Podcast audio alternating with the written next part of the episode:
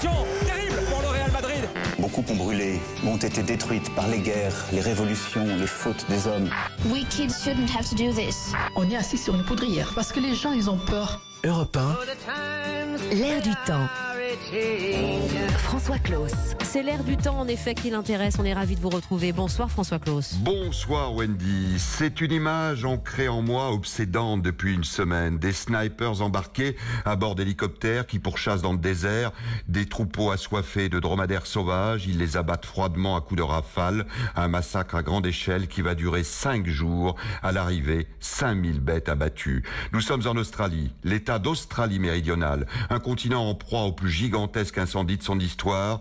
Assoiffés, les dromadaires tentent d'investir les derniers puits d'eau. Ils menacent les réserves des hommes. Certains n'ont plus la force de remonter. Leurs cadavres contaminent l'eau potable. Le dromadaire sauvage est devenu un danger pour l'homme. Terrible retournement de l'histoire quand on sait que ces bêtes furent artificiellement déportées d'Inde au milieu du 19e siècle. Qu'elles ont permis à l'homme de conquérir l'aride désert australien. Sans eux, pas de transport de marchandises, pas de chemin de fer, pas d'hommes tout simplement. 200 ans plus tard, voilà l'homme contraint de se muer en prédateur cruel. 100 000 kilomètres carrés brûlés sur le continent australien, comme si en Europe, le Portugal avait été réduit en cendres. Sur l'île de Kangourou, à 45 kilomètres en ferry d'Adélaïde, l'un des plus beaux sanctuaires animaliers du monde, le sol est calciné, jonché de cadavres d'animaux, et des rangers tentent depuis une semaine de sauver des bébés kangourous et koalas agonisants et pendant ce temps-là, pendant ce temps-là, du côté de Davos.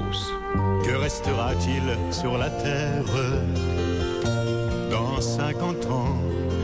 Pas sûr, Wendy, qu'on ait eu le temps d'écouter Jean Ferrat là-bas en Suisse. Et pourtant, il y a une toute autre musique nouvelle qui s'est fait entendre là-bas. Voilà 750 chefs d'entreprise du monde entier qui formulent l'engagement de ne plus émettre le moindre gaz à effet de serre d'ici 2050. Des chefs d'entreprise qui ont peut-être été émus par la fournaise australienne, mais qui ont surtout regardé les derniers chiffres de la bourse mondiale, constatant que Tesla, premier fabricant de voitures électriques, tant moqué il y a quelques années, valait aujourd'hui plus cher que General Motors et Ford réunis, que les analystes de la grande banque suisse UBS estiment à 10 000 milliards de dollars le transfert de fonds qui vont basculer du pétrole vers l'énergie verte d'ici 2050. On pourrait en sauver les dromadaires et éteindre des incendies avec ces 10 000 milliards de dollars. Mais en attendant, dans l'urgence, une nouvelle fois, ce ne sont pas les grands, mais les petits qui agissent. Regardez Caroline Masson, elle est directrice d'un parc animalier dans l'Hérault, elle lance un appel sur Facebook, il faut envoyer toutes affaires cessantes en Australie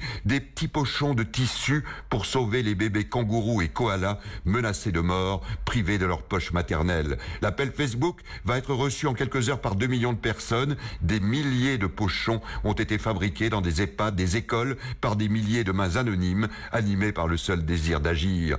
Regardez Julien Job, il est directeur d'un centre pour camélidés à Fény dans le Nord. Il ouvre une cagnotte en ligne pour tenter de rapatrier en avion 200 dromadaires. Bien sûr, ce ne sont que d'impuissantes et dérisoires gouttes d'eau jetées sur la fournaise australienne, mais ils reflètent la profonde inquiétude humaine. L'Australie en feu et ses cadavres de dromadaires sont le miroir de notre angoisse collective. De cette terreur d'une apocalypse soudain si proche, sachons au moins, Wendy, nous en abreuver dans ce qu'il nous reste de puits de conscience, rêver d'un autre monde comme celui que j'ai eu la chance de côtoyer en traversant un magnifique désert sur le dos d'un dromadaire et sur les traces de ce qui était alors une civilisation grandiose, le temps où hommes et dromadaires vivaient en parfaite harmonie.